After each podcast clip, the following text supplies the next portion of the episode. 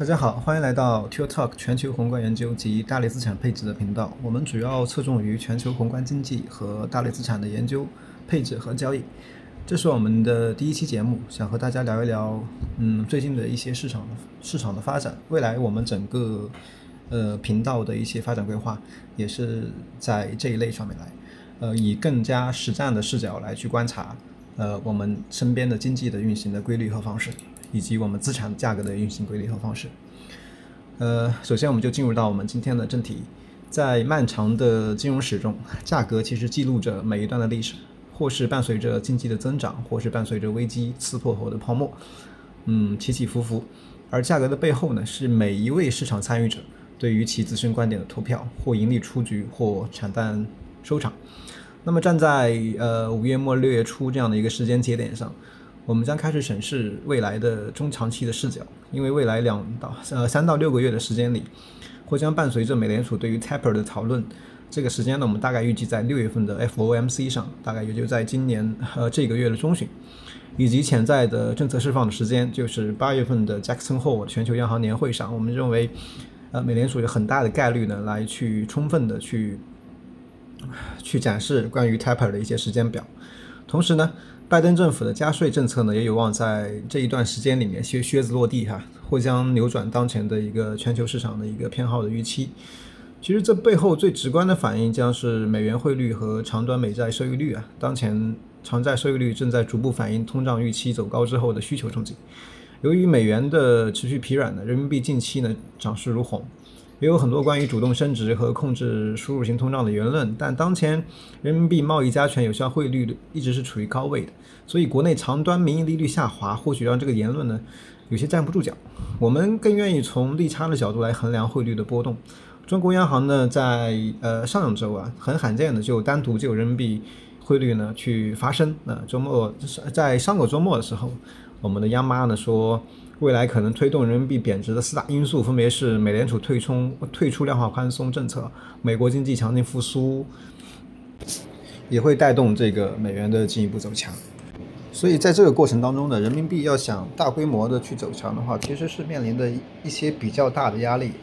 那回到整个全球宏观和大类资产的角度来说呢，其实我们从呃去年去年末啊一直在观察这个通胀的一个预期性的表现。包括从疫情之后，我们从呃通缩的过程，然后转变到通胀预期的这样的过程，然后我们看到通胀预期不断的走强，就是我们那个 B E I 的曲线呢，呃不断的走高，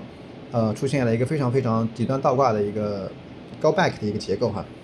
那么当通胀开始大肆攀升的过程当中呢，我们需要明确的是，通胀是来源于较高的需求复苏呢所引发的，还是由供给收缩来引发的？经济中的良性通胀呢，最终要和大多数人的收入增长的速度呢相互匹配。最终商品价格会传导给终端消费去买单。然而，在看到最近两个月全球各国的公布的数据之后呢，我们认为当前的这高高通胀呢、高通胀的环境呢，并没有良好的一个需求来匹配。那么疫情冲击呢，就截断着供给，最终是一种就是我们看到的一个类滞胀的一个情况。但是呢，较高的原材料价格呢冲击，已经从原本最直观的这个供给冲击啊，已经逐步演化到了这个需求的冲击。而消费复苏面临的压力呢，也大多来源于这个名义价格的影响。以这个美国零售销售数据来看，在三月份大幅增长百分之十点三八之后呢，在四月份开始走平，这反映出两个问题。其中一个呢是不同于二零零八年的呃全球金融危机的这样一个冲击，美国居民部门的杠杆率呢已经逐年修复到相对健康的一个状态。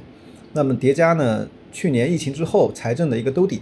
那需求侧复苏较为迅速。相较于金融危机之后呢，居民部门消费已经经过了几年的时间才逐步恢复到趋势性水平，所以本轮的这个疫情冲击，原则上来说呢，对于经济的影响呢，要更为的一个深远一些。那第二个问题就是四月份这个零售销售数据呢开始走平，消费者信心指数呢开始下滑，这意味着原本由供给端引发的这个通胀预期的上行呢，已经逐步演化到了这个消费端。根据纽约联储的一个调查显示啊，对于汽油、房租和教育等方面的价格增长预期呢，都出现了大幅度的攀升。呃，我们从这个居民部门的这个视角呢，我们放到欧洲呢和亚洲呢，也出现了同样的一个类似的结果。那么中国自身的经济发展呢，原材料的对外的依存度呢是非常非常高的，也就是说我们在对外对外的一个风险敞口呢是非常高的。无论是供应呢还是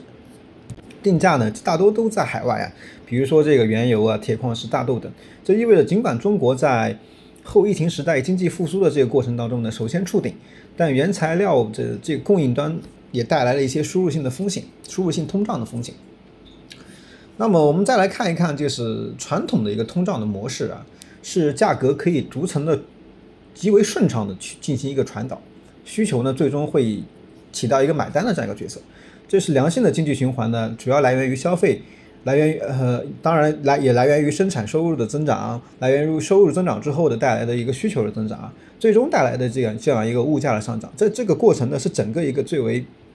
良性的一个一个过程。但是我们最最近比较直观的看到的是，十年期的这个盈亏平衡通通胀预期啊，和还有这个十年期的中债收益率之间呢，出现了一个劈叉的结果。嗯，这这个过程呢，就就需要我们去保持不断的这个去去关注了。这这是一个非常有意思的一个点。那无论是中国呢，还是美国呢，都会面临这个输入性通胀的困扰。于是我们看到中国监管的入场干预和美联储开始收缩这个美元流动性的组合打击。但是对一些这个商品的出口国来说呢，比如说澳大利亚、加拿大这些国家啊，需求预期向好的话呢，大宗商品出口国呢会输出通胀；需求预期不好的时候呢，商品出口国呢将面临输入性通胀的风险，主要也体现在这个原材料出口对于美元汇率之上。那么在整个五月份大类资产的表现上呢，风险资产呢出现了一些比较结构性的分化啊，像贵金属、原油以及这个新兴市场的权益市场呢都出现了比较大的一个升幅，而随着国内对于黑色系为首的大宗商品的监管以及美联储进一步收缩美元流动性呢，前期涨幅较大的一些工业品价格呢，在五月份，尤其是五月底这段时间里面出现了一个大幅的下修。那避险资产方面呢？长端中债收益率呢出现了一个下滑，而美债收益率呢则保持高位横盘的一个一个节奏啊。美联储长达两个月左右的美债收益率长达两个月左右的这个横盘之后呢，出现了一波实际利率的下沉，而从而窗口期内的黄金呢就出现一个比较大的一个一个反弹的格局啊，目前已经触及到了这个一千九的附近。那美联储释放了这个 taper 预期呢，但市场还没有开始去充分的去开始对这个 taper 预期去做竞价。所以当前长端收益率呢，依然在反映这个需求冲击的一个影响。那基于目前我们获取到的一些信息跟我们的一些思维方式上，嗯，来做一些总结的话呢，我们认为对于未来一个季度或呃或者或者准确的说，叫三到六个月左右的一个市场预期的话呢，我们认为有以下的几个几个方面。第一个呢，就是多数分美汇率呢或嗯可能存在一些贬值的一个风险。基于七月份之后呢，美国财政呢不会提供额外的抗疫刺激啊。那么财政赤字的情况呢，将会开始收敛，同时也将迫使此前大幅享受财政发钱的人们呢，重新回到这个就业岗位，并且找工作是相对容易的啊，因为职位空缺呢，当前是处于高位的。美联储 taper 呢，其实现在已经是处在一个箭在弦上的一个状态。那我们我们也预计呢，六月份 FOMC 上，美联储会开始讨论整个 taper 计划，并且在八月份的 Jackson Hole 全球央行呃年会上去做一个路径上的一个表态。主要发达国家中呢，美国经济复苏呢更为强劲，通胀水平呢更高，后续呢也是大概率最先做出货币政策转向的国家之一啊。其实美国只只要比欧洲收紧的早呢，就大概率会让美元走强的一个情景会出现。那在比对欧洲和美国疫苗接种速度差之后呢，我们发现美元目前弱的原因呢，是因为美欧洲疫苗接种呢，其实这个速度是快于美国的，但从中期来看。相比于欧盟的多国联盟体的这样一个组织，美国作为一个单一的国家呢，它可以调动的这个资源调配上呢，其实要比欧洲呢更强一些。所以我们预计在未来的嗯一个季度里面，我们认为美元呢可能会出现一个反弹的概率还是比较高一点的。那第二点，美元如果走高呢，和十年期美债收益率上升的共振呢，可能会影响到全球的整个流流动性的一个一个问题。我们看到这个 TIPS 收益率呢。一定程度上，它反映的是投资者对于美联储货币政策的一个看法。疫情前呢，十年期的 TIPS 收益率呢为百分之零点一，目前呢也就是在负的百分之零点一零零点八一，嗯，还是处于疫情后比较低的一个水平啊。所以说呢，我们认为市场还没有充分的去反映美联储的这个削减 QE 和对债券市场的一个影响。如果疫情在疫苗的帮助之下呢，对经济的约束开始解除，货币政策逐步开始正正常化。十年期 TIPS 呢，最起码要从呃当前的负值呢跑到这个正值上面上面来啊。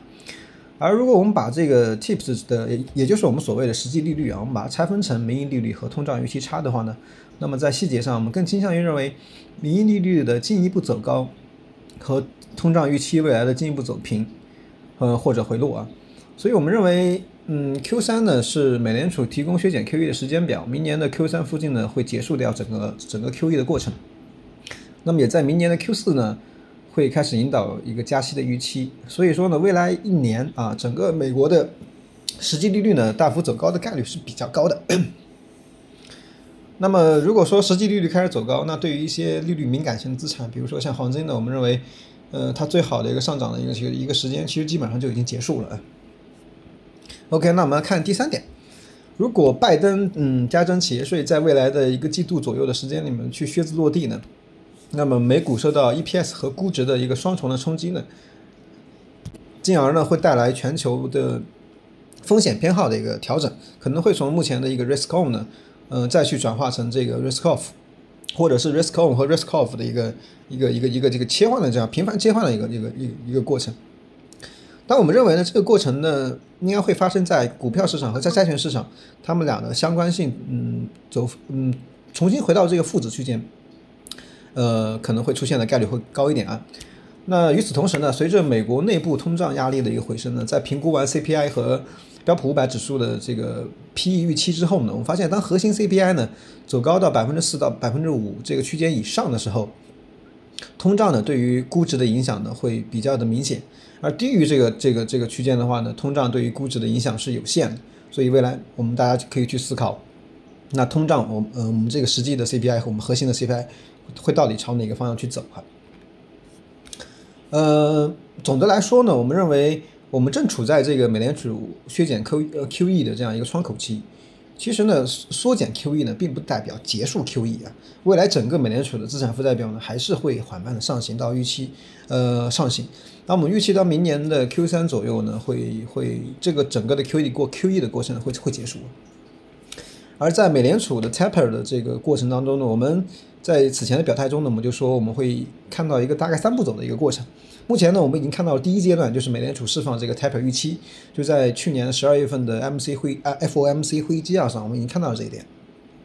那第二步呢，就是形成市场的这个一致预期。从市场的定定价反馈而言呢，我目前我们正在接近这个过程，但还没有完全达到这个过程。那第三步呢，就是美联储开始实施这个过程。这个在节奏上其实和二零一一年是有迹可循的啊，就是宏观上是比较像的，在微观上可能会有一些细微的差别。OK 呢，那今天我们的全球宏观和大类资产的一个一个一个频道呢，我们就今天今天先讲到这里，这是我们的第一节内容哈，我们没有去做任何的修饰，纯粹的去把这个音频发布出来。那未来呢，我们会进一步的去改进我们这个。音频的一些编辑，然后会让我们的听众呢有一个更好的一个收听的一个环境。谢谢大家。